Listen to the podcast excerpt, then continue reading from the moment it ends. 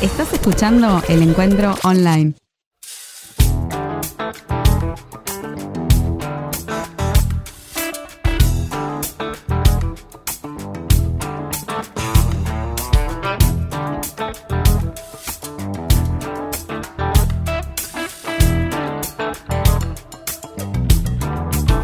Hola amigos, ¿cómo están? ¿Cómo andan? Bienvenidos, bienvenidos a este nuevo programa Aprendices. Cada día una nueva lección y hoy estamos acá, eh, la verdad que muy contentos de estar otra vez con nuestros amigos. Y hoy estoy con Guido, hoy me siento, hoy estamos solos. Guido, bueno, te presento, ¿cómo andas? ¿Todo ¿Cómo bien, andás? amigo? Bien, Lu- Sí. bien, Tommy, ya no, no sé, soy Tommy, no, mi mamá es la que siempre dice Sí, Luke, Tom. ¿Cómo andás? Tommy. Bien, bien, amigo. La verdad, muy contentos de estar este, juntos en este, en esta oportunidad, nueva oportunidad que tenemos. Y le decía, le contaba a la gente que hoy estamos solitos, pero estamos como en nuestra salsa. Hoy tenemos invitados de lujo acá en el programa, Sí, ¿eh? la verdad que sí. La Eh, verdad que y no sé de hasta qué punto son tan de lujo y tan de. Son luxury. No, son tremendos los invitados que tenemos hoy que hasta a algunos de nuestros compañeros les dio miedo. Sí, sí, no vinieron. ausentaron. Justo Fede me dijo que estaba enfermo y Lucas tuvo una cuestión, no sé qué le Sí, pasó. está, pa- está pasando por ahí. No. Así que hoy tenemos. Estamos somos solos. nosotros dos y tenemos dos invitados. Tenemos dos invitados, sí, como nunca. La verdad, como nunca. Creo que está creciendo el programa Aprendices y estamos explorando nuevos horizontes. Este, y estamos en la nuestra, la verdad. Así es, así es. estamos en la nuestra. Bueno, bienvenidos a todos. Gracias por estar del otro lado, por escucharnos. Eh, y bueno, no sé, Guido, dale, dale vos, amigo. ¿Qué hacemos? ¿Vamos a escuchar algo de música? ¿Qué onda? Dale, gente- escuchamos música y volvemos un ratito. Sí, dale, vamos. Esto es Aprendices. Todos los días una nueva lección.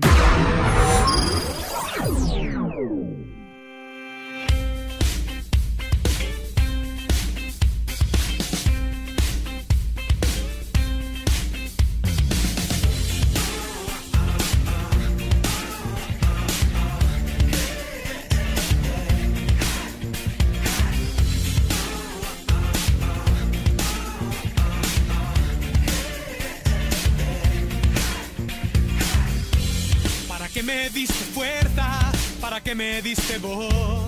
¿Para qué me diste el tiempo? ¿Para qué un corazón? ¿Para qué creaste vida y me diste una canción? ¿Para qué me diste luna? ¿Para qué me diste sol? ¿Para qué me diste sol? ¿Para qué vivir más años? ¿Para qué sentir pasión? ¿Para qué el Mediterráneo? ¿Para qué mi habitación? ¿Para qué me rescataste y me diste tu perdón? ¿Para qué me diste luna? ¿Para qué me diste sol? ¿Para qué me diste sol?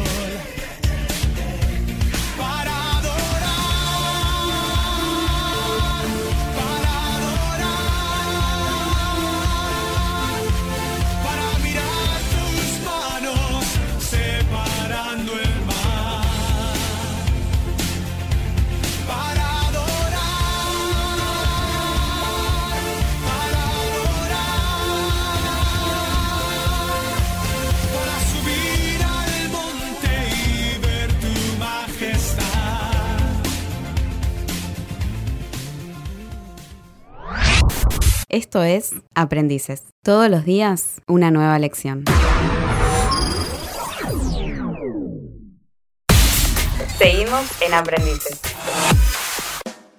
Muy bien, seguimos nuevamente en Aprendices. Sí, sí, sí, sí. Así que, como te dijimos antes, hoy tenemos dos invitados de lujo impresionantes. Antes que nada, queremos saludar a todos los que nos están escuchando, Gracias. enviando mensajes. Gracias por todos sus mensajes que nos escriben Muchas gracias. en nuestras redes sociales, en Instagram, en Facebook, en Twitter. Eh, los que siguen en Spotify, todos los podcasts. Sí. En cualquier lugar, en cualquier momento. Hay gente que está trabajando, que está manejando colectivo, Uber y dice que nos escuchan, en la oficina también. Así que muchas gracias por todo el apoyo. Esperamos obviamente que disfruten también de este programa. Pero bueno, les dijimos que hoy teníamos dos invitados de lujo. Uno De lujo. local, uno Un local, local, y otro del interior. Del interior. Lo ¿no? importamos de- del interior, de la Patagonia. Qué grande. Este, pero vino a chequear, me parece que la otra vez habíamos secuestrado a, a Sí, uno de a los suyos y lo vino a buscar. Así que hoy tenemos con nosotros al pastor Francisco Navarro. ¿Cómo anda. Francisco? Buen día, buen día, muy bien. Qué Todo bueno. bien. Qué bueno tenerte. Y también tenemos al pastor Daniel Ruiz. ¿Cómo anda Daniel? ¿Cómo le va? De acá, muy bien. Muchísimas gracias por la invitación. Importante, ¿no? Hay que diferenciar, ¿no? Uno es del sur profundo y, y el otro del conurbano.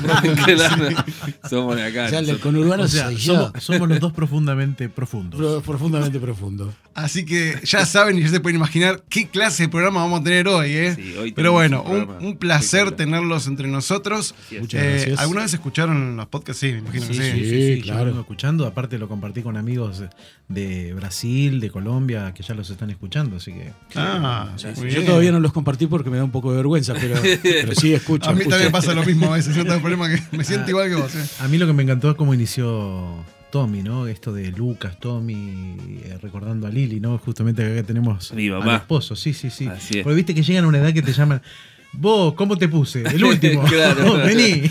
No, bueno, es que ahí me pasa eso. Yo estoy rodeado de, de R's acá, de Ruices. Claro. Y encima, eh, si lo vienen escuchando, en los últimos podcasts se sumó Federico también.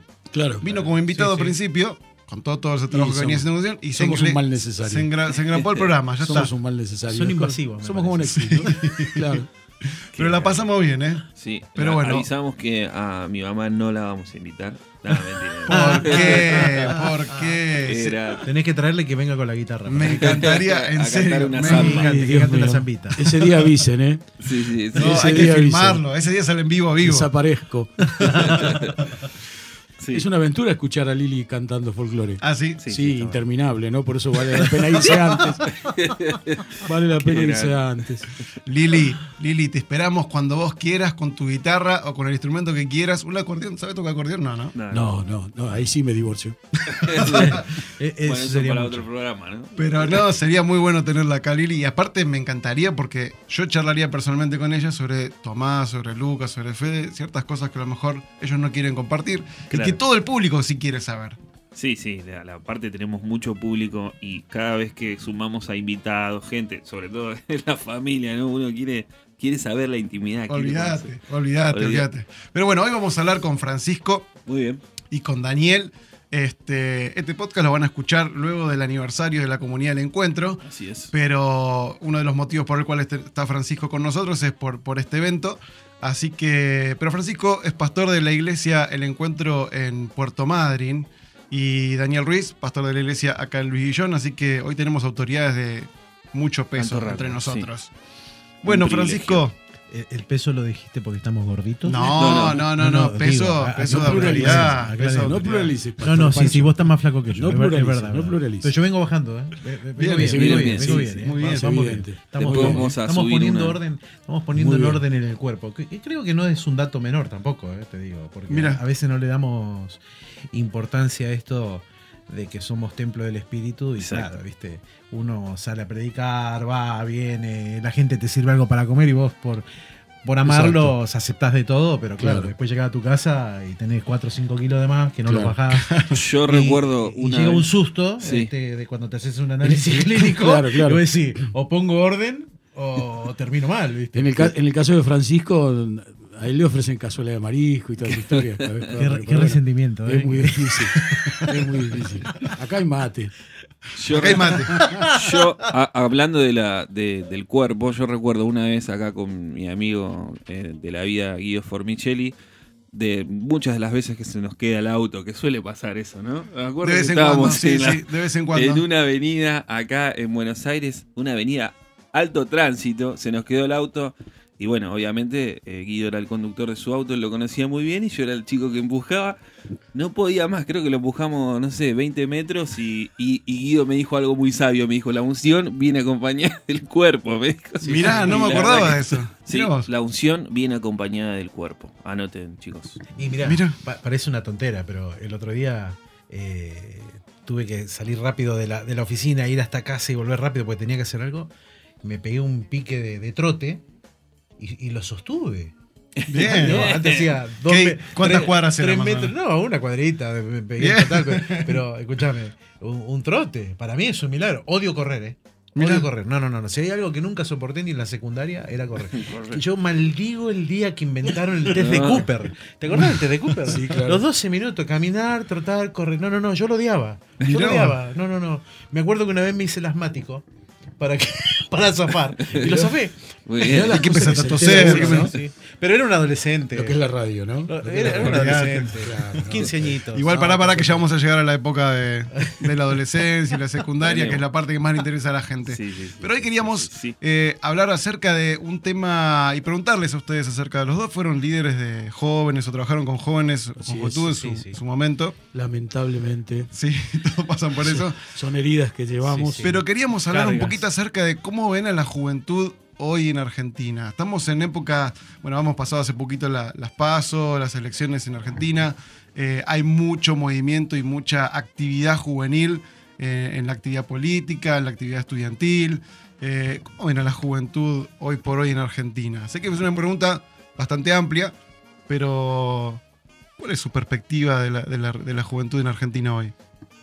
Bueno, yo creo que vivimos dos, dos tipos de perspectivas con, con el pastor Daniel, porque eh, él siempre estuvo acá en Buenos Aires y yo vengo de, de Trelew, de Chubut, eh, y creo que siempre eh, se ha marcado en el país esta- estas diferenciaciones, ¿no? De una gran cultura argentina, pero con subculturas que en, el interior obviamente va- varían.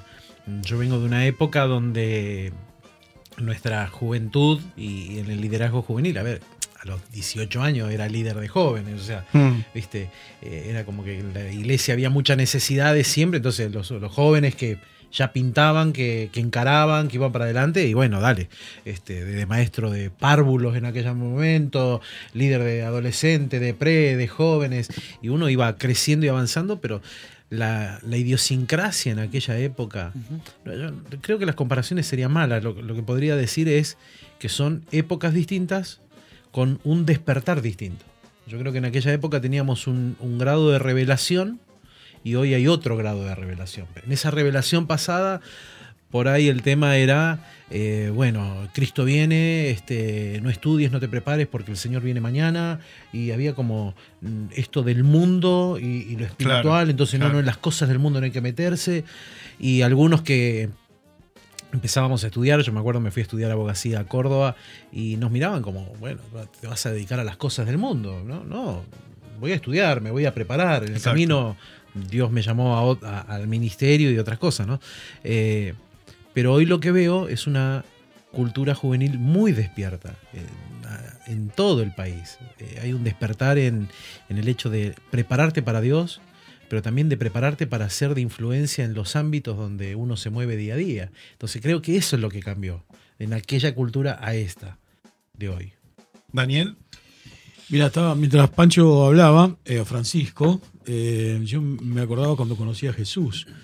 Yo cuando conocí al Señor, como mi Salvador en mi vida, mm, eh, empecé en, en una congregación muy tradicional, que fue la que me discipuló, y donde, por ejemplo, la radio era del diablo.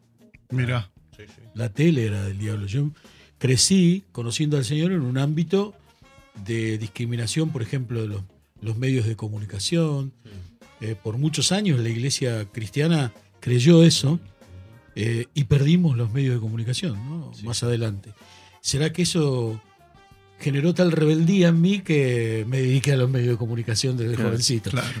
Claro. Así que amo la radio, amo la tele, gran parte de mi vida laboral la desarrollé en los medios de comunicación. Pero eh, puntualmente, eh, una de las cosas que había antes, o por ejemplo en el, a- en el tiempo que nosotros éramos jóvenes y después nos tocó ser líderes de jóvenes, es que, claro, la juventud no estaba tan informada como ahora, ¿no? Hoy hay un acceso a la información enorme de todo tipo. Eh, eso trajo algunas ventajas y algunas desventajas como siempre tiene la información. Que estés informado no garantiza que te cambie la vida, ¿no? Lo importante es que, la información que tengas la uses para ser, ser de bendición a tu pueblo, a tu nación, a, a tu familia, Claro. etcétera. Pero antes, eh, por ejemplo, la- las ganas de hacer política en la juventud eran mucho más grandes que las de ahora, por ejemplo. Claro. Eh, ahora, con el crecimiento de la información, obviamente los medios de comunicación, Facebook y demás, WhatsApp y toda, toda esa cuestión, toda esa historia, hoy eh, es tan grande el individualismo que hoy ya hay un hartazgo de la política también por lo que la clase política hizo, ¿no? Claro. En Sí, nuestro sí, país, Claro. en todos Sí, estos sí. tiempos, ¿no? Yo siempre defino que se han convertido en eso, en una clase social. Eh, y hoy hay, eh, por supuesto, una gran apertura eh, y un gran desarrollo eh, hacia generar profesionales del reino en el país, ¿no? Esto que decías vos recién, Francisco, es, es tremendamente importante. O sea, Sí, sí. estudiar para abogado era. o, No, o no. periodismo A, era. a mí me trataron un poco más de endemoniado. O sea, Claro, el claro. día que me subí al colectivo, me acuerdo que me- al TUS que me llevaba para Córdoba y era una mirada como diciendo, y pobre tipo, ¿no? Se va a dedicar a las cosas del mundo. Y yo me acuerdo que tenía un claro concepto de decir, a ver, yo quiero ser abogado. De hecho, amo, amo las leyes hasta el día de hoy. Eh, entendí hace un par de años porque la intenté terminar varias veces la carrera y varias veces el Señor me dijo, ese es tu sueño, no es el mío. Mm. En el punto espiritual me dijo, bueno, eh, elegí y elegí el sueño de Dios, pero no quita que, que ame esa profesión y que cuando un muchacho o una muchacha viene y me dice, estoy pensando estudiar abogacía, yo lo aliento. Claro. Indudablemente necesitamos jueces jueces con valores cristianos. Indudablemente necesitamos eh, maestros o líderes. Te- Tenemos el caso de Laura, vos, vos la Ujú, conocés, Laura, sí. Laura. Me celebraba antes de ayer que está terminando ya su licenciatura, muy probablemente mm, los primeros meses del año que viene ya termina todo, las dos carreras. Ya el profesor lo terminó, ahora la licenciatura. Y yo me acuerdo haberle dicho, porque fue uno de los que la alentó porque ella había abandonado la carrera, digo, mira, yo creo que vos podés llegar a ser ministra de Educación en Chubut. Pero no vas a llegar a ser ministra de Educación Claro. si no terminas la licenciatura. Exacto, Eh, Necesitamos gente preparada, no neófitos. Claro. Pero tenemos que alentar esto. Claro. Porque el cambio viene de adentro hacia afuera, así como Cristo, como decía el pastor Daniel. Cristo ha hecho una transformación en nosotros desde adentro hacia afuera, no es de Mm. afuera hacia adentro. Eh, lo mismo va a pasar cuando un- vos pones una persona eh, cristiana con sus valores serios, firmes, su vida espiritual firme, eh, en algún lugar donde se está movilizando. Y va a producir un cambio de adentro hacia afuera. Exacto. Ahora, el tema de justamente la, la información. quizás esto que decía Daniel, ¿no? O sea, hay tanto individualismo hoy. ¿Cómo manejamos o cómo, cómo manejar tanta información? O cuando uno abre el buscador, ¿cómo buscar la verdadera información? ¿Dónde buscar la verdadera información? O sea, ¿cómo, cómo manejas el bombardeo constante de, la información que te llega por todas las redes sociales, a tu celular, eh, a tu perfil de Facebook? ¿Cómo manejamos la información? ¿Cómo, cómo manejar correctamente esa información?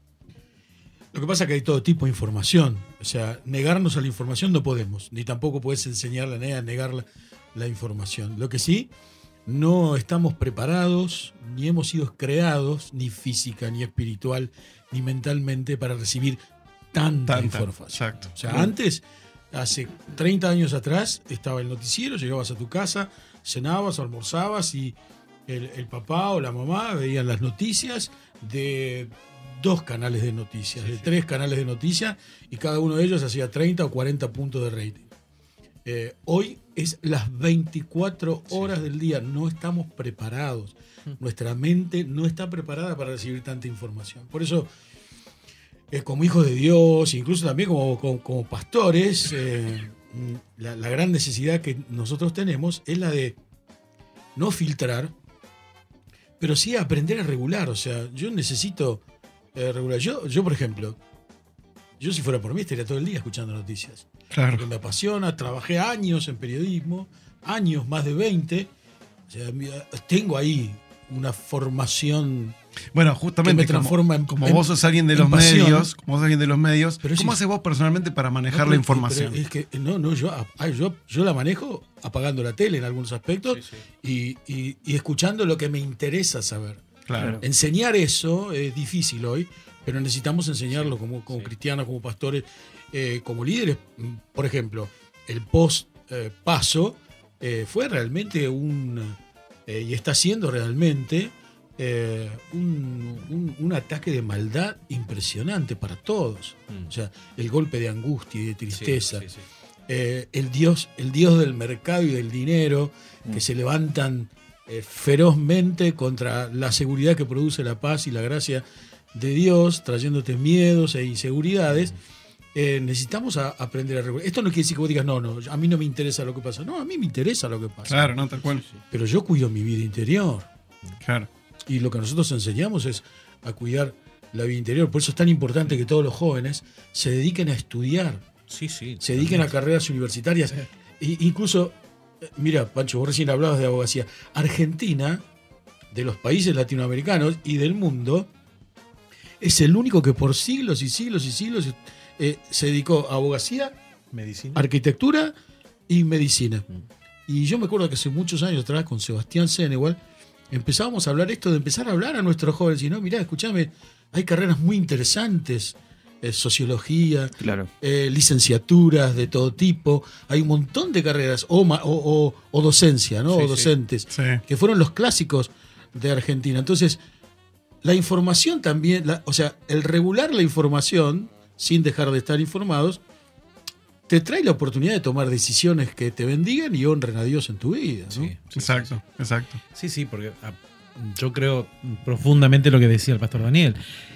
Tanta información te termina afectando emocionalmente. Y yo creo que detrás de esto también hay una guerra espiritual maquiavélica. El diablo está detrás de esto. Es un plan que él tiene. Porque cuando. hace años escuché una frase que decía: Cuando el diablo no puede con- contra vos, como que si lo tuviera delante, ¿no? Me está frenando. Pero cuando yo he crecido espiritualmente y puedo sobrepasarlo, como él no me puede detener, se pone atrás y te empuja. Entonces te pasa de vuelta.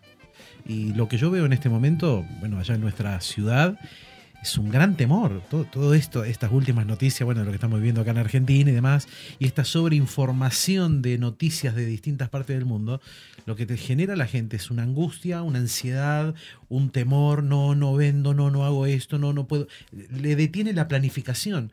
Y hay un punto que, bueno, el pastor Daniel lo puede tocar mejor porque es profesional en esto, pero es el concepto de la felicidad en el ser humano, ¿no? Porque toda este, esta sobreinformación mata la felicidad. Claro. O sea, yo, yo no puedo ser feliz.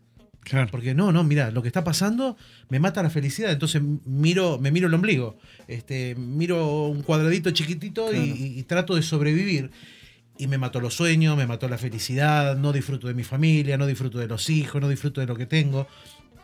Y, y lo preocupante para nosotros en la pastoral es cómo también al cristiano le afecta esto de quién es el Señor sobre toda esta situación. Porque Cristo seguirá siendo el Señor. Nosotros no dependemos de una economía, de un gobierno, de un hombre, una persona, un sistema. Nuestra fe está anclada en Dios. Y acá es donde se empieza a medir esto, ¿no? De que tu fe está anclada en Dios aún en el tiempo difícil. Claro. Pero hay tanta información que parece ser que cada vez más rápido salimos de, mm, por lo menos en nuestro pensamiento, de esa fe donde estamos parados. Sí, sí, o sea, nos claro, olvidamos o sí. sacamos la vista enseguida y hay tanta información que te volcás a la información y sacás la vista de donde realmente estabas parado Sí. hace 10 minutos Claro. diciendo, no, Dios está conmigo, Sí, sí. o sea, vamos a salir adelante. esto es lo que decía el pastor Daniel. En mi época, él hablaba de dos canales. Nosotros teníamos LU20, Claro. eh, que es la, la radio que se escucha en, todo el- en toda la provincia, y a las 10 de la mañana y a las 4 de la tarde, mensajes al poblador rural. Claro, Se mira. le comunica a la estancia de Eustaquia No, que Claro, el claro. peón Ramón Fuentes está llegando. Claro. Abran la tranquera. Mañana llega esa, ¿viste? Claro. Y teníamos esa información. Claro. Y, y después teníamos el canal 7, que arrancaba a las 8 de la mañana Claro. hasta las 12 de la noche. Listo. Y todo el mundo se iba a Sí, dormir, sí, ¿no? Te ibas a dormir. Claro. Y el milagro fue cuando llegó ATC. Pusieron la antena ATC y ahora tenías ATC hasta las 2 de la mañana, porque a las 2 de la mañana se cortaron. Claro. Claro. Y después Sofovich hizo ATC 24 horas. 24 horas, totalmente. Fue Entonces, un- vi- vi- fue un avance. Y después empezaron a llegar estos canales de, de- de- de privados, que claro, ahora te traían dos o tres canales que estaban toda la noche en circuito. Y de Sí. eso pasamos a DirecTV, pasamos a Canal 12 privado y tenés televisión 24 horas, tenés canales de todo el mundo. Y cuando ¿viste? quieras, porque Y ahora está quieras demand. y a la hora que quiera. Incluido el pecado, porque acordate que empezaron a Olvidate. meter los programitas triple. X, triple X, Exacto. que el tipo iba y lo pagaba, Exacto. y ahora tenía el porno gratis dentro de la, de la Exacto. televisión. Claro. Entonces, fue una, esto ha sido un plan de destrucción de, de los valores del ser humano y de, y de- de tus límites. Porque ahora todo afecta a que vos pongas límites. Exacto. Entonces, Mm. prendés y tenés, prendés y tenés, prendés y tenés. ¿Y dónde está el límite? Si vos no lo ponés, Mm. sos pasado por arriba por la información, por los miedos, por lo que Claro. sea. Vos sabés que me estaba acordando, mi suegra decía, eh, frente a un acto violento de la muerte de alguien por inseguridad o que mataban a alguien, mi suegro decía, uh, ahora va a estar el muerto en todos los canales. Claro. Eh, eh, cuánta verdad, ¿no? Porque una noticia, a ver, esto que comentaba muy bien eh, Pastor Francisco, eh, a ver, una verdad exagerada es una mentira. ¿está bien? Y la mitad de la verdad es una mentira también. Bien. Entonces, el despliegue eh, atómico de una información, la misma información la tenés replicada en cientos y cientos de medios, eh, eh, por supuesto la televisión actual y, y el online hoy, que oh, funciona mucho mejor que, que o sea, sí, la radio online, Sí, sí, tal eh, cual, la tal televisión cual. online funciona cien mil veces mejor que Y con la agilidad, eh, el aire. Instagram. impresionante y con una intercomunicación impresionante. Entonces, y por otro lado, una de las estrategias del reino de las tinieblas es la réplica.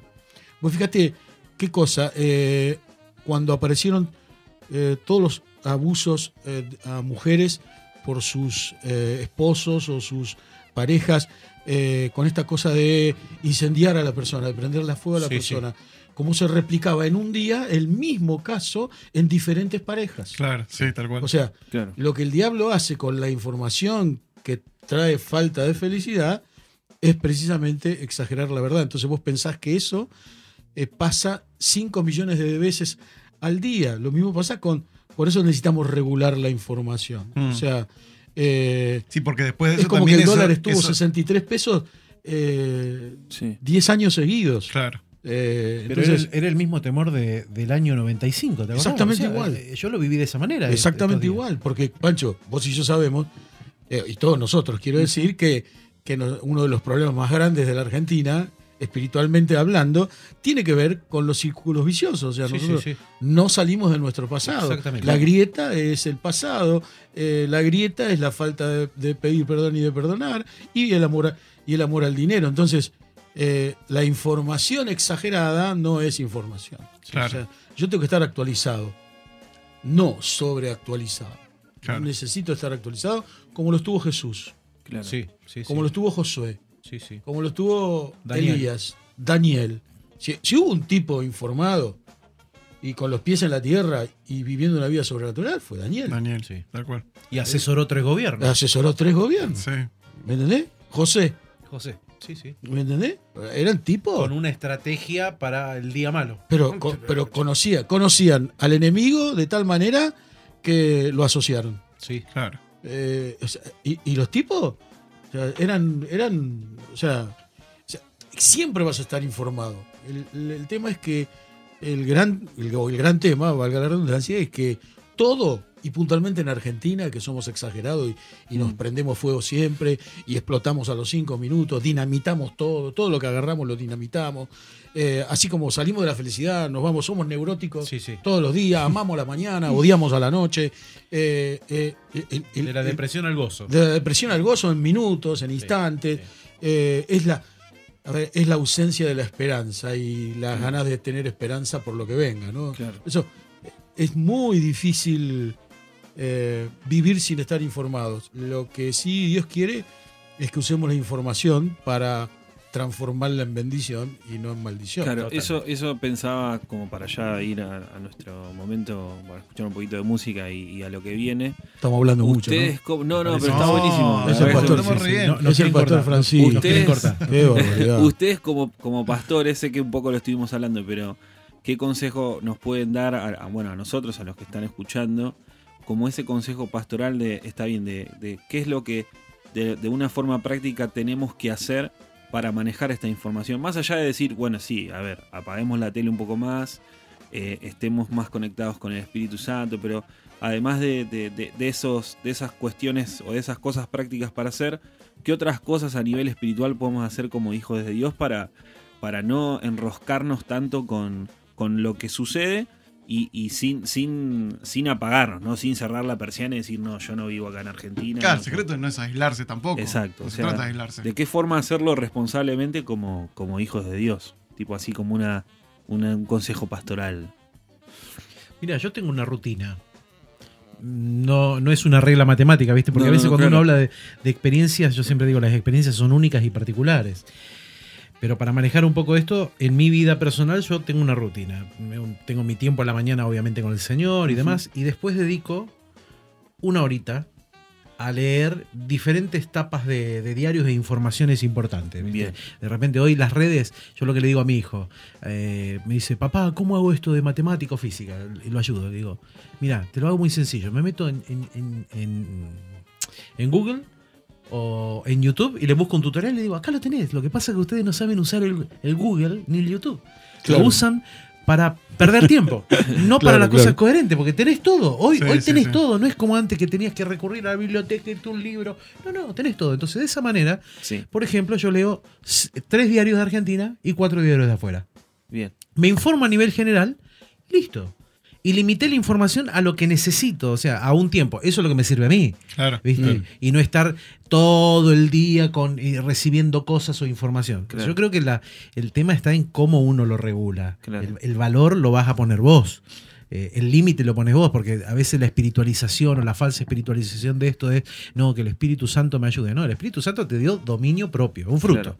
Entonces el dominio propio es tuyo. Vos gobernás ese dominio propio por el fruto del Espíritu Santo, o sea, el gobierno del Espíritu en tu vida. Claro. No te pueden gobernar las cosas a vos, vos las gobernás. Exacto. Entonces creo que el Señor está haciendo un gran porcentaje de transformación en nuestra vida, pero nosotros tenemos que aplicar el, el- en el aquí y el ahora el stop. Eso Exacto. lo pones vos. Y creo que pasa por ahí. En mi caso particular, te digo, bueno, con esa hora a la mañana me sirve, me informo y listo. Totalmente, claro. Dani, ¿vos cómo haces?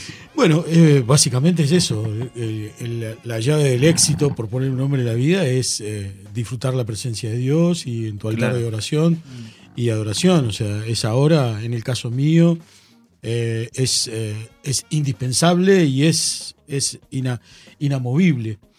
Y el otro consejo es lo que Jesús hizo. Mira, Marcos, el Evangelio de Marcos, en Marcos Jesús se encarga de explicar más de una vez qué es venga tu reino. Claro. Totalmente. ¿Qué es venga tu reino? O sea, yo formé parte de una generación de hijos que fue criados en esto, solo Biblia. Y es cierto, es solo Biblia, pero yo soy argentino, formo parte de un país, Claro. Claro. vivo en un sistema social, pienso, voto, eh, reflexiono, eh, vivo, vivo en democracia. O sea, Jesús, te, di- te digo, no, no se hartó, pero es como que se, se hartó explicando qué es vivir una vida en lo sobrenatural, Mm, pero con los pies en la tierra. O sea, yo, yo, yo, a ver, a mí me gusta estar informado, por lo que les conté antes. Claro. es, es apasionante. claro. Eh, pero no- nunca, jamás me dejo gobernar por la, por la información. O sea, el, el tema es estar actualizado, necesitamos Exacto. estar actualizados, porque estar actualizado es también espiritual, Sí, sí. es del reino de los cielos. Porque el Señor nos manda y nos instruye a conocer y habitar en la tierra en la que hoy estamos. O sea, yo- Totalmente. esto no quiere decir que mi vida se rija por lo Sí, que sí, sí. escuchamos. Claro. No, no.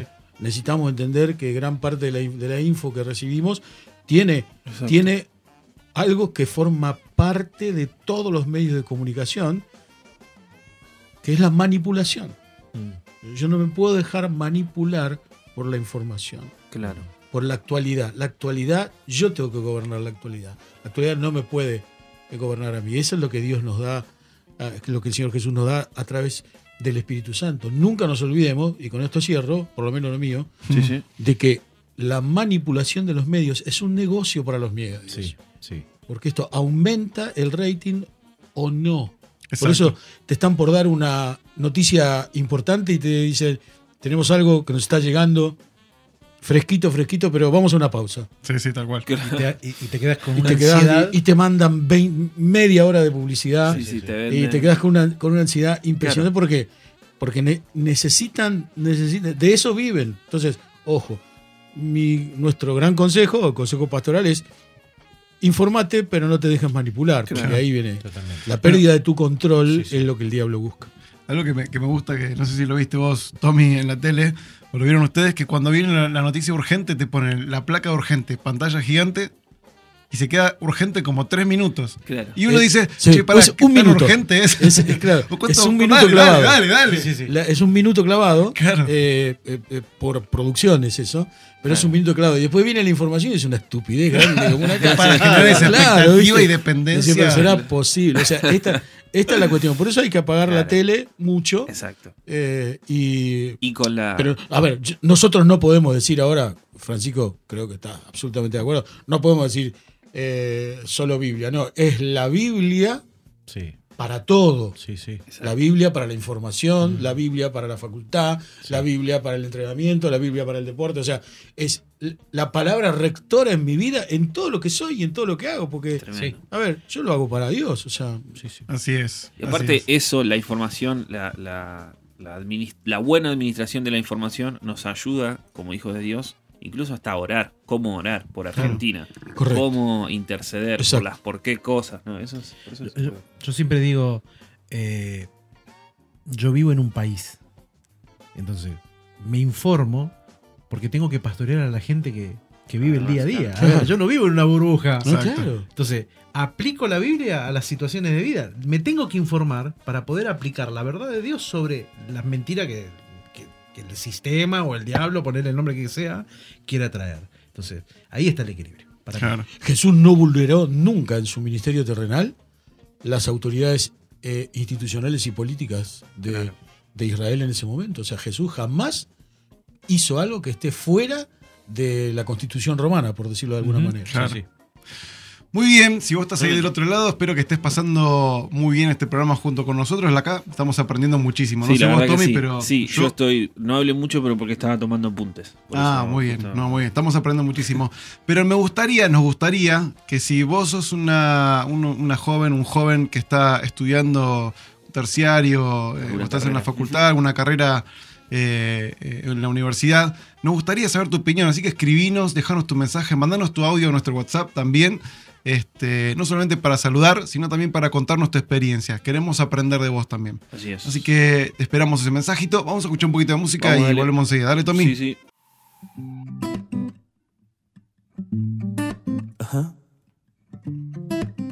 Yeah. Fonte de amor ele é, fonte inesgotável de fé, Deus poderoso. Preciso amor ele tem, se é preciso a paz ele é, é maravilhoso. Fonte de amor ele é, fonte inesgotável de fé, Deus poderoso. Se é preciso amor, ele tem. Se é preciso a paz, ele é. É maravilhoso.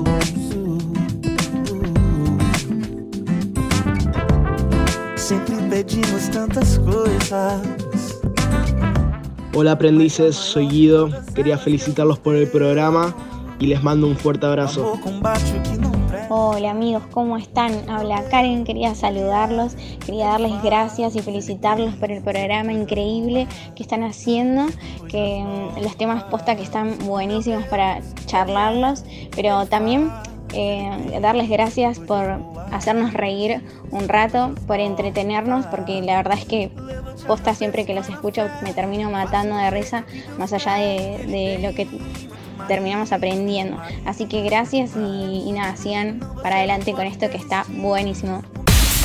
Seguimos en Aprendices.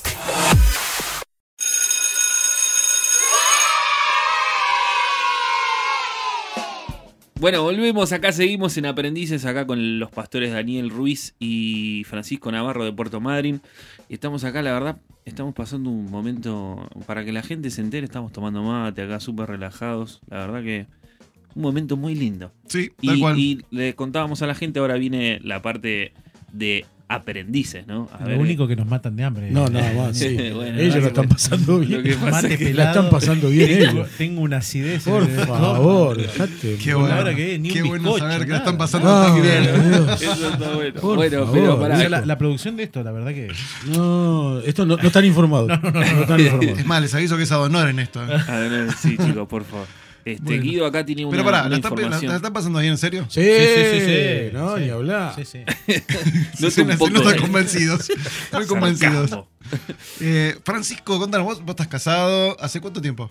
Estoy casado hace 20 años. El 3 de septiembre cumplo 21 años de casado por civil y el 5 de septiembre cumplo Wow. 21 años de casado por iglesia. Wow. El 28 de agosto Chihuahua. cumplo 22 años de novio con Alejandra.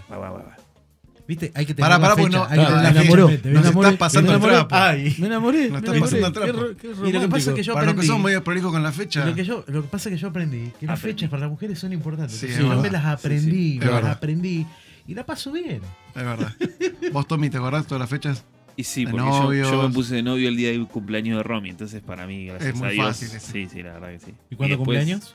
El 7 de Eh, agosto. Jaque mate. Grande. Tenés hijos. Tengo tres hijos. Ezequiel, que tiene 17, bueno, ahora en noviembre cumple 18. Estamos aprendiendo a soltarlo cada vez más. Ya, ya es un joven, tiene más pelo que yo. No, no, es un peludo, ya tiene más pelo que yo. ¿viste? Eh, hago mía las palabras del pastor Daniel que me enseñó una vez. Tengo un tipo viviendo en casa que me usa los desodorantes, los perfumes. Claro, tú salvaño. sí, sí, sí, no, no, viste, una cosa. Qué barbaridad. Eh, ya quiero que se vaya. Este, y Dios mediante, si todo va bien, el año que viene eh, viene para estudiar a misión, así que estamos viendo todo para que haga el internado, Bien. dos años. Así que por dos años me liberaré de él. Será responsabilidad de acá de ustedes de Buenos Aires. Mía no. Mía no. Eh, A lo sumo de, De pastor, Núñez, de, del pastor de jóvenes, Núñez, claro. Núñez, sí, sí. Así Que que- tiene muy buena, muy buena pega con él. ¿eh? Mira De vos, hecho, Gustavo hace- Núñez, llévatelo a vivir a tu casa. Sí, sí, sí. Te Y encomendamos. dale de comer. Vamos mirá que morfa, eh, mirá que morfa el flaco. Tengo a Valentina que cumplió 11 años, una señorita ya. Ay, no querés que se vaya esa. No, esa no, Esa quiero que que se se quede hasta los 30. Ah, ¿Te das cuenta? ¿Te das cuenta vos? No, no, no. No está Mi- informado, Francisco. Mira, mi- mis hijos, y, y- y bueno, ahora te comento. Y Bautista, que es el. eh, vos, vos lo conocés, ¿no? Sí, el que habla por los codos. es un el narco personaje. de la familia. Sí, sí, sí. sí, es, es- es un ladrón de Es un corazones, delincuente. un delincuente. Es un sí, delincuente, sí. sí. Precioso. Bautista que tiene eh, nueve años, recién cumplidos. Eh, no, mis hijos tienen fecha de salida. Mira. Sí, yo he aprendido algo. Yo he invertido tiempo en ellos, en hablarles de lo bueno desde muy chiquitos. ¿eh? Y lo hablamos generalmente en la mesa, mientras almorzamos, cenamos. Eh, lo felices que vamos a ser papá y mamá viéndolos casados. Lo felices que voy a ser yo el día que mis dos hijos varones se pongan de novio y se casen porque esas chicas van a ser mis hijas. Ujú. El día que mi hija se case voy a tener otro hijo. O sea, hemos invertido tiempo en eso, ¿no? Porque viste que siempre se genera como un rechazo, ¿no? El suegro, la suegra, una cosa. Y la fecha de salida es los 24 años. Mira, A los 24 tienen que volar. mira vos. Eh, o a vivir un proyecto de vida, o andate a vivir con otro muchacho, con amigos, mientras vas, viste, que generen, que generen, sí, viste, sí, que sí. laburen, que estudien. Este, Me pero- gustaría hacerte caso, pero no puedo. Perdí dos años porque tiene 26 el mío. Perdí dos años. Llegué tarde. Y hablamos con ellos, ¿viste? Obviamente, por ahí, si alguno de ellos tiene ya un proyecto de casamiento o demás, bueno, se quedará en casa, le ayudaremos.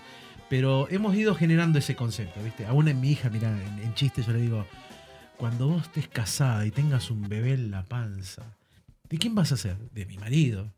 Pero también voy a ser tuya. me dice. No, entonces, ya pero está. yo voy a ser feliz viéndote embarazada, casada. O sea, generamos ese concepto de felicidad de ver, de verlos a ellos realizados. Para que pierdan el miedo a salir de la casa. Porque algo que yo veo hoy es que los pibes tienen miedo de salir de la casa. Mm, Tenemos claro. pibes que se eternizan 30, 35 años Claro. viviendo con papá y mamá. No, macho. Tan cómodos. Basta, Uh, basta, sí, che. sí, sí, sí. Salgan, vivan. Claro. Eh, yo me fui a los 18, con las dos manos atrás Mira. a, a Córdoba y a laburar, a estudiar y no saber dónde llegaba. O sea, sabía que llegaba a la casa de un amigo, al mes me fui a una pensión eh, y viste, vivir con ese temor, bueno, ¿me alcanzará la guita? ¿No me alcanzará la guita? Bueno, pero mi papá me dio un sabio consejo. Uno de los pocos, ¿viste? Yo a mi papá lo he hecho famoso por sus su cosas. Pero él me dijo, el día que me fui, mostrame las manos. ¿Las tenés sanas? Sí. ¿Los pies los tenés sanos? Sí. No te podés quedar sin comer. Claro. Listo. Y dije, bueno, hay que vivir. Y después cuando me vine a Buenos Aires, lo mismo, estudié, trabajé, me casé y, y sí. Anduviste por varios lados. Sí, ¿no? sí, he andado por varios lados. En Buenos Aires llegué primero a vivir en Capital, ahí en Floresta. Después me fui a Ramos Mejía. Sí. De Ramos pasé a Wilde. De Wilde pasé ahí a, a, a Varela, Quilmes Varela, justo en el límite. Así que. Y de Quilmes Varela a Puerto Madre. Mirá vos. Y el pastor Daniel es también es sureño, del conurbano, zona sur. Eh, sí, zona norte. Yo nací en la zona norte. Ah, vos sos de zona sí. norte. Perdón. Claro, yo soy un conchetito de, Sí, sí. Vienen de Belgrano, Sí, Belgrano de R. Olivos. De la alta sociedad. Claro. Belgrano. Yo soy cheto. Así es. Bueno, yo el 3 de septiembre cumplo 36 años de casado. Bien, ¿eh? Sí, Muy 36. bien. El 8 de marzo del 80 me puse novio. El Día Mundial de la Mujer. Romántico el tipo. Mira. ¿Te das cuenta? Muy bien, muy bien ahí. Y ahí felices, sí, hace 5 años que estamos felices, 5, 6 años. Sí. Porque se empezaron a ir los hijos. Claro, Claro. eh, está ahí más o menos. uno nada más que cada vez más eh, felicidad. Está anclado. Sí, sí. Está anclado. Ese, sí, bueno, tengo tres hijos. Ayúdalo. Ayúdalo. Tenemos tres Ayúdame, hijos. Jebus. Lucas, eh, que bueno, tiene todos los errores del primer hijo en la vida. Sí, sí, es verdad. ¿Cómo que- el primero, eh? Es, siempre es tremendo, pobre. Pero bueno. Ahí está. Sí, Lucas está casado con Betty. eh, después viene Tomás, Yo. está casado con Romina. Sí, sí. Y Federico. Que está 26 casado. años. Que se casó lo Sí. dedos contra la puerta. Sí, no sé, sí, está ahí. Nada, pobre Fede. Un Es capo. un capo. Un capo, Fede. Caro, pero es un capo. ¿no? O sea, Bueno, que- quiero saber lo suyo, cómo- tiene su vida. Queremos saber cómo eran ustedes de estudiantes, en su época estudiantil, en su secundaria. Uy, ¿Eran yo- buenos alumnos? No, no, no, yo fui pésimo. No, yo fui pésimo. Pésimo mal. En la secundaria fue mal, porque yo era, a mí me había agarrado toda la onda del rock nacional, Ajá. así que era una fiesta la secundaria. No era un compromiso con, la, con el saber ni nada por el estilo. No era de- Compromiso. eh, o sea, No, llevarte mira. era un clásico. No, no, no, no, no, no, para nada, no, no, no era. Hay cosas que no se pueden contar acá, pero. eh, Yo justo iba a preguntarte Mirá, por una. no, pero vos sabés, pero- vos sabés que eh, una cosa que no creo que les haya contado muchas veces es que habíamos formado un grupo en la secundaria donde mm, éramos todos rockeros mal, ¿viste? Por ejemplo, los viernes nosotros no íbamos al- a la secundaria, íbamos a, a Luna Par. En Luna Par siempre había recitales. Y nosotros habíamos coimeado a los preceptores. Claro, los preceptores en aquella época tenían 20 años, ¿viste? Claro, sí, sí. Para que no nos pongan Y ausente. te hacían la pata siempre. Y claro, y le comprábamos entrada. No. O sea que, claro, los tipos salían y ya tenían la entrada. Entonces los viernes nosotros no íbamos, nos íbamos siempre a Luna Par. Éramos un grupo de siete, ocho muchachos. Este. eh, Revolucionario. uno de ellos terminó siendo el batero de, de Papo. Eh, Un saludo para eh, el. Papo Blue, sí. Eh, no, eran, era, era- fue una, Yo tengo fue una por- generación Sí, sí, sí, turbia. Nah, y un día hicimos todo un operativo para poder escuchar en el recreo de 15 minutos rock and roll. Mira. Entonces llevábamos, cada uno llevaba sus discos y eh, en el recreo, o sea, como coimeábamos a los, a los- con entrada en el, en el, en el Luna Park, eh, en el recreo de 15 minutos escuchábamos rock and roll. eh, Ahora después vamos a el- poner en el- una. o sea, en el patio, ¿no? O sea, salía por el parlante No te de, puedo de- el creer. claro, altavoz. ¿Pero y qué? principal. ¿Cómo hicieron eso? ¿Cómo no, hicieron la no, fue, directora? sí, fue fatal. Fue ¿no? fatal. Hasta que se armó una podrida enorme. Vino el Ministerio de Educación. Porque nuestra, claro, la escuela secundaria donde yo iba, allá en Capital Federal, se llamaba Mariquita Sánchez de Thompson. Que era de Sí, hombre. Sí, ahí en Avenida Dorrego y sobre lo que es Santa Fe, cerca de, de Parque Patricio. En honor a una pianista como ella, había que No, y música. nosotros, como eh, teníamos competencia con colegios de ahí de, de, de- de la capital también, nosotros nos daba vergüenza decir que éramos el Mariquita Sánchez de Thompson. Así que le habíamos puesto Thompson Diary School. No. Y sí, Y porque eso de mariquita, Claro, claro. claro, claro, claro, veo. una onda, aparte todo rockero, sí, todo sí, heavy, no, no ¿viste? daba, ¿Dónde no va? daba. Al Mariquita Sánchez de todos. No daba, claro, no daba. Puede ser. Y, y- y perdón, ¿eh? Sí, sí, sí. Y, eh, y, eh, dependía del Instituto Geográfico Militar, nuestro, nuestra escuela. Hasta el día de hoy está. El Instituto Geográfico Militar estaba a cuadras y enfrente estaba el edificio, hasta el día de hoy, de, de fabricaciones militares. Así que todo ese tiempo nosotros lo vivimos en la dictadura militar. Hasta que empezaron a venir en el recreo de 15 minutos un sargento mayor con seis soldados Epa. y se acabó la música, Sí, se acabó el rock Claro. Y todos los, eh, eh, los eh, recreos de 15 minutos venían, nos sacaban del baño, estábamos todos fumando, Había música. nos sacaban del baño, y, pero así durante toda la dictadura militar. Pero Yo hoy puedo decir que en medio de la dictadura militar hicimos a la escuela escuchar rock and roll. Qué grande. Es grande el tipo. Puede ser, yo tengo una información de que una vez se prendió fuego un, un, un aula donde estaba el pastor Daniel. En ese Así momento es. no era pastor. Sí.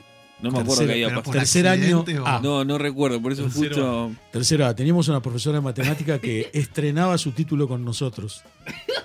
Pobre profesora. Claro, y las auras eran eh, auras. de, de madera, ¿no? O sea, Machimbre. claro, una cosa así, muy parecido al, al Durlock, pero madera. Y había un, habíamos hecho un agujero gigante, rompimos toda la parte de atrás. ¿Para qué? Claro, y famosa ahí iba toda la, famosa basura. madera prensada. La madera prensada, exactamente. Y ahí iba toda va. la, toda la basura. Entonces, Te daban la mugre. claro, un Hasta día que uno no de había los mal lugar muchachos, y dijeron la quemamos, la incineramos. claro, eh, teníamos un muchacho que tenía un ojo de vidrio que se llamaba eh, Farfán. Eh, Le decían, Juan José ¿cómo se Farfán, no, Juan Ah, no, José no, Farfán. no. Le decíamos el abuelo porque tenía 30 años y estaba haciendo tercer Le año. mandamos un saludo a Al Farfán. abuelo. Que tenía un ojo de vidrio y con él nosotros hacíamos esas Jugar a la bolita. No, viste, la, la pelea de, de La lechera ciencia en el- ficción. La lechera en el ojo del Claro, lago. ¿viste la pelea de ciencia sí. ficción? Sí, sí. Y las, nos salían muy bien. Entonces, con esta profesora, eh, hago que yo, él- yo hago que le pego una trompada y el tipo sale con el ojo en la mano. No, no te lo puedo creer. Y la profesora se desmaya. Y un flaco que estaba atrás, que estaba fumando en la clase, eh, para salir a socorrer a la, a la profesora que se había desmayado, eh, tira el cigarrillo para atrás y se prende fuego el aula. Pero yo me arrepentí de eso. eh. No, no, queda No claro. hay que hacer así. Queda eh. claro. Queda vida. claro. Era, era un tiempo Claro. difícil de la Argentina. Sí, sí. ¿Y Francisco, cómo eras en la secundaria? No, yo, yo al revés. Este, a, a como la gente me conoce hoy, yo era bastante tímido. Ajá. Este, fui a la escuela secundaria Teniente de Marina Luis Piedrabuena, la ENET, la ENET número uno de Trelew. Así que era divertido porque teníamos doble, doble cursada, teníamos taller, teníamos la cursada. Y bueno, fue, fue un tiempo divertido, lindo. Escuela toda de varones, imagínate, ¿no? Claro, Dos carreras, técnico electromecánico y técnico en administración de empresa, que es donde estaban todas las chicas lindas. claro. Todas las chicas lindas estudiaban administración de empresa, las fuleras. Las mecánicas. Sí, sí, mecánica. Me acuerdo en segundo año tuvimos una, una compañera. Claro, porque Todo- industrial también. Claro. Todas las pibas que estuvieron en industrial Sí, eran sí. todas No, las- no todas las yo- eh, ¿Cómo? eh, no, Iban al torno, ¿viste? Estaban en el torno. Claro. En segundo año me acuerdo que tuvimos. Nosotros nos la avisaron mirábamos, que- claro. Que íbamos a tener una chica en el aula. Todos rogábamos que fuera linda. Más fea. No, no, no, no, no, fea. Y, y la- fue dura esa experiencia porque se ve que la chica tenía problemas de, de- Vaya a saber, la familia cómo era, pero de higiene, ¿viste? Y claro, en pleno invierno en el sur, imagínate, No toda la aula cerrada, no, no, no sumaba. A las 9 de la mañana teníamos que abrir las, la- las ventanas, nos fumábamos el frío, pero el olor a pata era insoportable, No ¿viste? Yo movía las patitas así porque no, me acuerdo que era peticita, le colgaban las patas, ¿viste? Movía las patas en una baranda. Y venía la ventilación. No, no, sí, sí, sí, era una cosa. Pero después también sí, nos mandábamos varios bochinches. Bueno, la, la clásica fue, creo que en todas las escuelas, ¿no? Hacer la cerbatana con la lapicera, ¿viste? Papel, papel mojado De en la, boca, hoja, ¿viste? sí, sí, cual. sí, sí, ¿viste? Rompíamos la hoja. Me acuerdo de un compañero, Pena, en segundo año teníamos una profesora de, de literatura, una señora, una lady era, era una lady. Ella te pedía que vos mantuvieras la distancia de, desde espacio, que no te la acercara, era una lady. Una mujer buena, buenísima, ¿viste? Pero era eh, su personalidad así. Y teníamos un, un gordito, yo en esa época era flaco, no, no, no como estaba ahora. Imagínate que me casé pesando 76 kilos, así que imagínate. Mirá. No, no. Eh, estaba bueno. Una gacela. Sí, sí. Ah, jugaba, jugaba rugby en aquella época. Entonces tenía otro training. Tenía otro training. Y me acuerdo que teníamos un gordito llamado Gurfinkel que se sentaba en la primera fila. Entonces era como, era como el corderito de la cerbatana. Todas las cerbatanas iban a ver, ¿viste? Y este muchacho apenas se sentaba al fondo y había inventado. En aquella época los sifones, ¿te acordás que venía el sodero? Era el sifón de vidrio Claro. con mucho cuidado para que no te reventara, lo, lo destornilló y sacó todo el caño de adentro. Entonces él iba con, adentro del No. blazer, porque era la época que todavía usábamos blazer. En tercero ya, ya- Esa era como una 9 claro, milímetros sí, lustrada. Totalmente. En tercero Claro. ya nos dieron libertad, podíamos como queríamos. Claro. Y en el patio había un árbol que daba esa, esa bolita colorada, ¿viste? Sí, Entonces sí, él iba, ponía la mano en el árbol, abría el bolsillo del blazer y lo pasaba para abajo como brrr, así. Se llenaba Se de cargaba. municiones del saco, se cargaba. Entonces, me acuerdo que ese día el tipo le quiere hacer un chiste a Gurfín que le quiere pegar en la clase de literatura, ¿no? Entonces carga, porque la cargó literalmente la corbata, y lo único que nosotros escuchamos fue un así. Con la mala suerte que el gordo se agacha No, y se la pone no. en la cola No. a la profesora. Amonestaciones colectivas para todo el mundo. Claro. 25 amonestaciones colectivas. Nunca en mi vida había tenido una amonestación. No, no, no. El despió, le vino la regente. ¿Te acuerdas la famosa regente, no? Nosotros le decíamos la gallina. Malas pulgas, mala. ¿viste? Este, y sí, esa fue una de las macanas que hicimos. Así, otra, otra que hicimos que no queríamos tener. eh, Pero es- para, para. Hablando, vos dijiste algo ahí que era esta lady, la profesora Sí, esta sí, que era sí. una lady, Sí, sí, que era muy respetuosa de la distancia y eso. Tengo un comentario, sí. tengo una información que no puedo develar la fuente, A ver, a ver. de que vos, Francisco, también sos muy atento Epa, epa. con las distancias. Mm. Sos muy de ordenado, muy de marcar las, Sí, las distancias te- de las un toque, cosas. Tengo un toque. El pastor Jorge Claro, no, no, no es un tique, es un toque. Es un toque, sí, sí, sí. ¿Cómo de es hecho, eso? en- en- no, me gusta ver las cosas ordenadas, eh, sobre todo en las filas, filas de silla. Sí, A ver, por año me dediqué a poner las sillas en la iglesia. sí. Entonces, aprendí, yo tuve, mi primer pastor fue un pastor alemán, no un perro. fue un pastor alemán que era muy estricto, ¿viste? Entonces, eh, Juan Adolfo Schmunk. eh, Adolf, Toma. Adolf, le decíamos. sí. Entonces, claro, mi primera tarea de preadolescente fue ayudar a acomodar la silla. Y a él le gustaba que estuvieran ordenadas. Claro, venimos de una época, viste, media rígida. Entonces, para respetar la distancia entre una persona y persona, yo pongo un palmo de mano. Mira, Entonces, cuando llegué a Madrid, ordenaba todas las sillas yo. Viste, los buqueres venían, la gente ya, pero yo iba y ordenaba sillas. Yo no puedo ver algo desordenado. Estoy, mirá, la otra vez estaba predicando, me bajé del púlpito porque la primera silla estaba desordenada. Y entre chistes que voy predicando, voy, me acerco Corre la silla. la ordeno. no no, puedo lo puedo ver, no lo puedo ver, no puedo ver desordenado nada. Mirá vos. Este, tiene, que estar- estar en línea. No, porque me contaron que estuvo el pastor Jorge Senewal en Madrid también compartiendo y que en un momento notaste que el púlpito estaba corrido Sí, sí. y que en medio de la predicación te subiste y acomodaste el púlpito. No, no me subí, me acerqué y lo agarré de abajo, trac, y lo acomodé. Che, Imagino poner la cara de Jorge. qué cosa eso, ¿no? Es, eh, vamos a estar orando por Necesito No, liberación. pero así también me dijeron que también sos buen cocinero.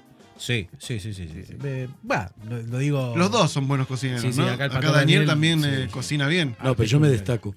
Sí, sí, sí, porque Mira, el pastor ¿cuál es- Daniel es. Porque se pone tacos. Porque se pone tacos cuando cocina, por eso se destaca. El pastor Daniel es más tipo un eh, el chef este tipo los, de los Petersen y bueno, el pastor Francisco es Sí, yo de, la olla de cocina este, interna. sí. ¿Cuál es sí, el sí. plato principal de, de ambos? Eh, bueno, a mí todo lo que sea carne, eh, el ojo de bife me gusta mucho. Mm. ojo de ¿Eh? bife. Ojo de bife, sí. Batatas. Uh, qué rico. ¿Vamos a tu casa ahora? Vamos a comer algo. ¿no? Este, Vamos todos, cerramos. Gracias por habernos Gracias. acompañado en el día de hoy. Eh, llegó la hora de comer. no, yo tengo dos platos. De hecho, ahora estuve de vacaciones unos días en la cordillera y eh, me llevé todo para hacerlo, que es la pasta casera. Pasta casera. Sí, sí, pasta fato en casa, Epa. ¿eh? de la cuchina de la mía mamá. Bueno, para, para, para. sí, sí. Sé que nos escuchan desde Italia.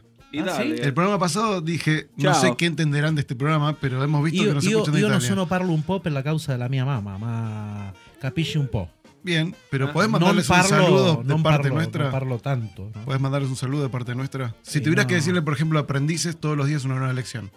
No, no, para tanto no creo. Lo, lo máximo que aprendí es Benvenuto, signore tal. Ahí está, ahí ¿Viste? está. El nombre, Benvenuto, tutta la casa está, está en orden, ¿viste? La casa está en orden. sí. La casa está en orden. Qué frase, ¿no? Justo, justo. ¿eh? Me falta. No hay mejor momento para decirlo. Y la, y la Frases segunda es una, una comida un poquito más evolucionada que son, eh, pueden ser o gambas al ajillo Ajá. Qué o rico. Hago un plato colombiano con, eh, con mariscos y arroz. rico. La verdad que Qué rico. eh, vino blanco, Con mariscos, Sí, claro. a la punto. manteca, todo, ¿viste? O sea, una Claro. cosa más. Pero esas son cosas preparadas como para cuando va el pastor Súper- Daniel. súper sano. Que las quiero Claro. preparar para él. ¿viste? Súper sano, súper sano. Sí, sí, no A tiene nada de manteca. grasa. No, no, La, la, grasa la tenemos nosotros. No, la manteca es light, claro. por eso. Claro. Exacto. Ayuda. Bueno, y una última pregunta para ambos, que es la pregunta que le hacemos a todos los invitados No y estamos es como la que. ¿no? ¿Cuánto vamos ya? ¿Cuánto Sí, vamos, no sé. No, ya Yo sí, pasamos, no. es, es el segundo Sí, día del programa. ¿La gente se habrá dormido? No creo. Ya es el segundo día del programa seguido, así que no hay problema. Eh, pero una pregunta que le hacemos a todos, y obviamente cierra un poquito la idea de, de aprendices, es cuál fue la lección, esa lección que marcó sus vidas en algún momento, que quieran compartir con nosotros y con los que nos están escuchando. ¿Cuál fue esa, esa vivencia, esa experiencia que a ustedes les marcó, les enseñó algo, les dejó algo para toda la vida? A mis 17 años me enojé con Dios.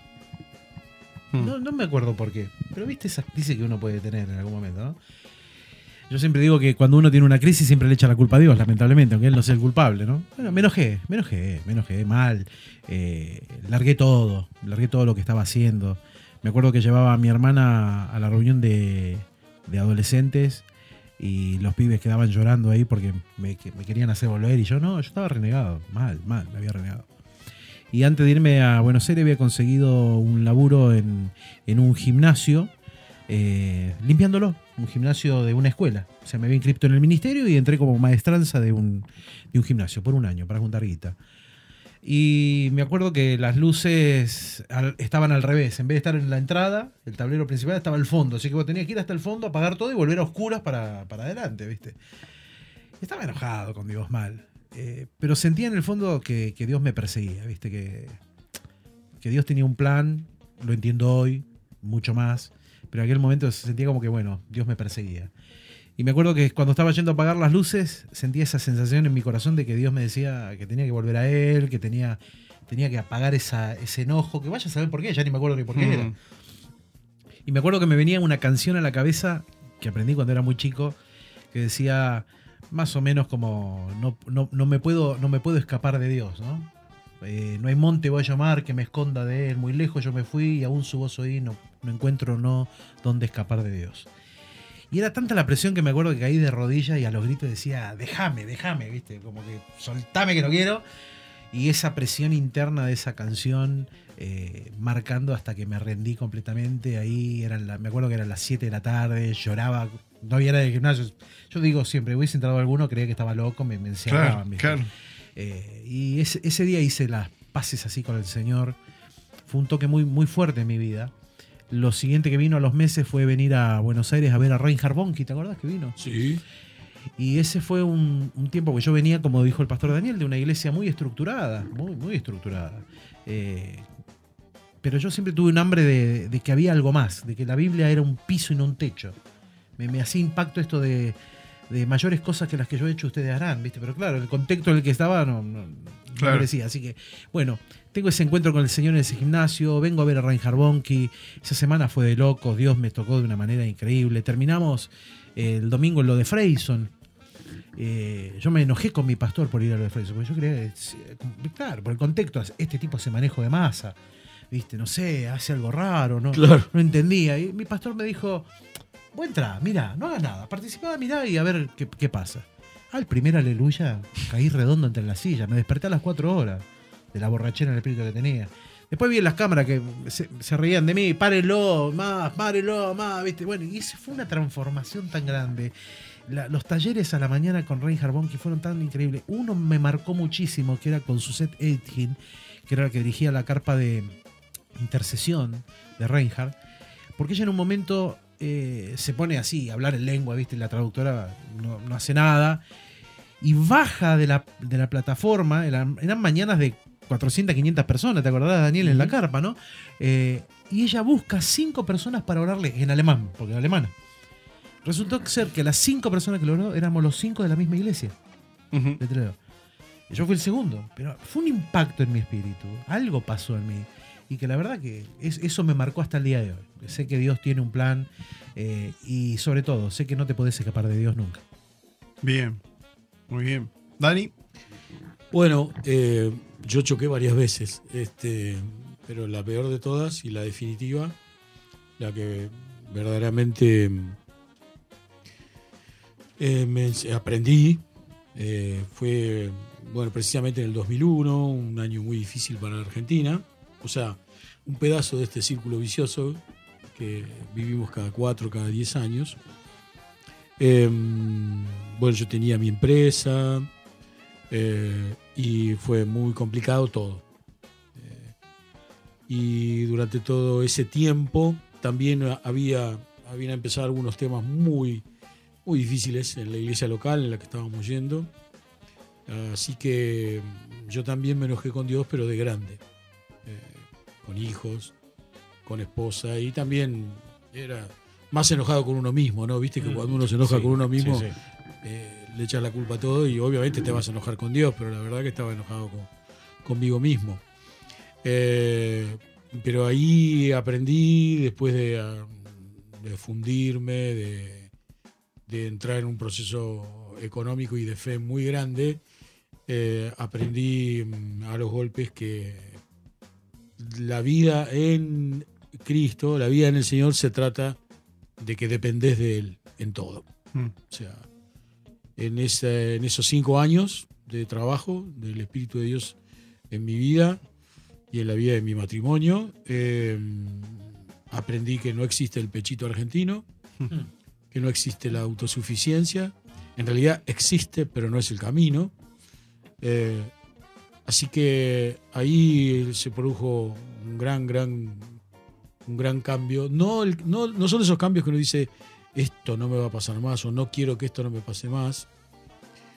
Porque puede haber muchas crisis. El tema es que uno aprendió, o por lo menos en mi caso aprendí desde ese choque, a que errores vas a seguir cometiendo y crisis vas a seguir teniendo. Lo importante es que los errores que cometas no sean siempre los mismos, sino que uno pueda resolverlo y construir, ¿no? Eh, pero básicamente fue ahí, del 2001 al 2005, 2006, eh, fueron cinco años muy intensos eh, de, casi te diría, de, de buscar a Dios y no habla, no contesta. Mm. Eh, fueron cinco años muy duros, pero aprendí, aprendí a- y entendí que aunque no hable y no conteste, Él está trabajando a tu favor. Así que acá Qué estamos, bueno, qué bueno, acá estamos. qué bueno. Bueno, muy bien. Daniel, Francisco, gracias, por por- acompañarnos. A ustedes, gracias. También por contar y abrir un poquito su corazón y contar parte de esta experiencia de vida que seguramente a muchos les va a servir. Y gracias a vos, Tomás, por estar conmigo, Muchas gracias, acompañarme hoy y gracias a todos los que están del otro sí. lado. Muchas Nos gracias. vamos por hoy y volvemos en nuestro próximo programa de no Aprendices. somos chau. perfectos y aún sin merecerlo nos vuelve a perdonar. Aprendimos que tan solo ofrecemos nuestro propio quebranto rendido a su bondad aprendimos,